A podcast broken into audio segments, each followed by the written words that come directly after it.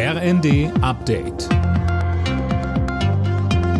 Stündlich neu. Auf den Punkt informiert. Ich bin Finn Riebesell. Guten Morgen. Die Zukunft von Öl- und Gasheizungen, den Autobahnbau und die Einführung einer Kindergrundsicherung, das sind unter anderem Themen heute für die Bundesregierung am zweiten Tag der Kabinettsklausur auf Schloss Meseberg. Große Spielräume für teure Projekte gibt's aber nicht, weil die Schuldenbremse künftig wieder eingehalten werden soll, sagte FDP-Chef Lindner im ZDF. Der einfache Ausgang, mehr Geld ausgeben, für das man Schulden macht, der besteht nicht mehr. Daran darf ich auch keinen Zweifel lassen als Finanzminister, denn ich bin in der Verantwortung, dass die Bürgerinnen und Bürger nicht durch wachsende Zinszahlungen und höhere Steuern überlastet werden.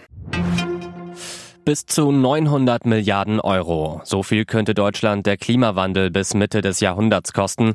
Das berichtet das Handelsblatt und beruft sich auf eine Studie des Bundeswirtschaftsministeriums.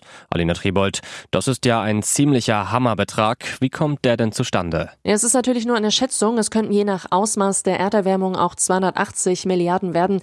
Aber wie teuer allein ein Unwetter werden kann, haben wir ja im Ahrtal gesehen. Da werden die Kosten auf 35 Milliarden geschätzt. Und in der Studie werden eben nicht nur die direkten Zerstörungen etwa durch Überschwemmungen mit einberechnet, sondern eben auch Produktionsprobleme, weil Lieferketten durch Katastrophen abreißen.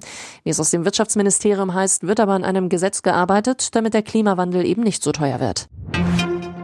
Nach dem gewaltsamen Tod einer 19-Jährigen in Bramsche sitzt der Tatverdächtige jetzt in U-Haft. Dem 20-Jährigen wird Mord vorgeworfen. Die junge Frau war in der Nacht zu gestern mit lebensgefährlichen Verletzungen auf einer Wiese gefunden worden. Sie starb wenig später im Krankenhaus.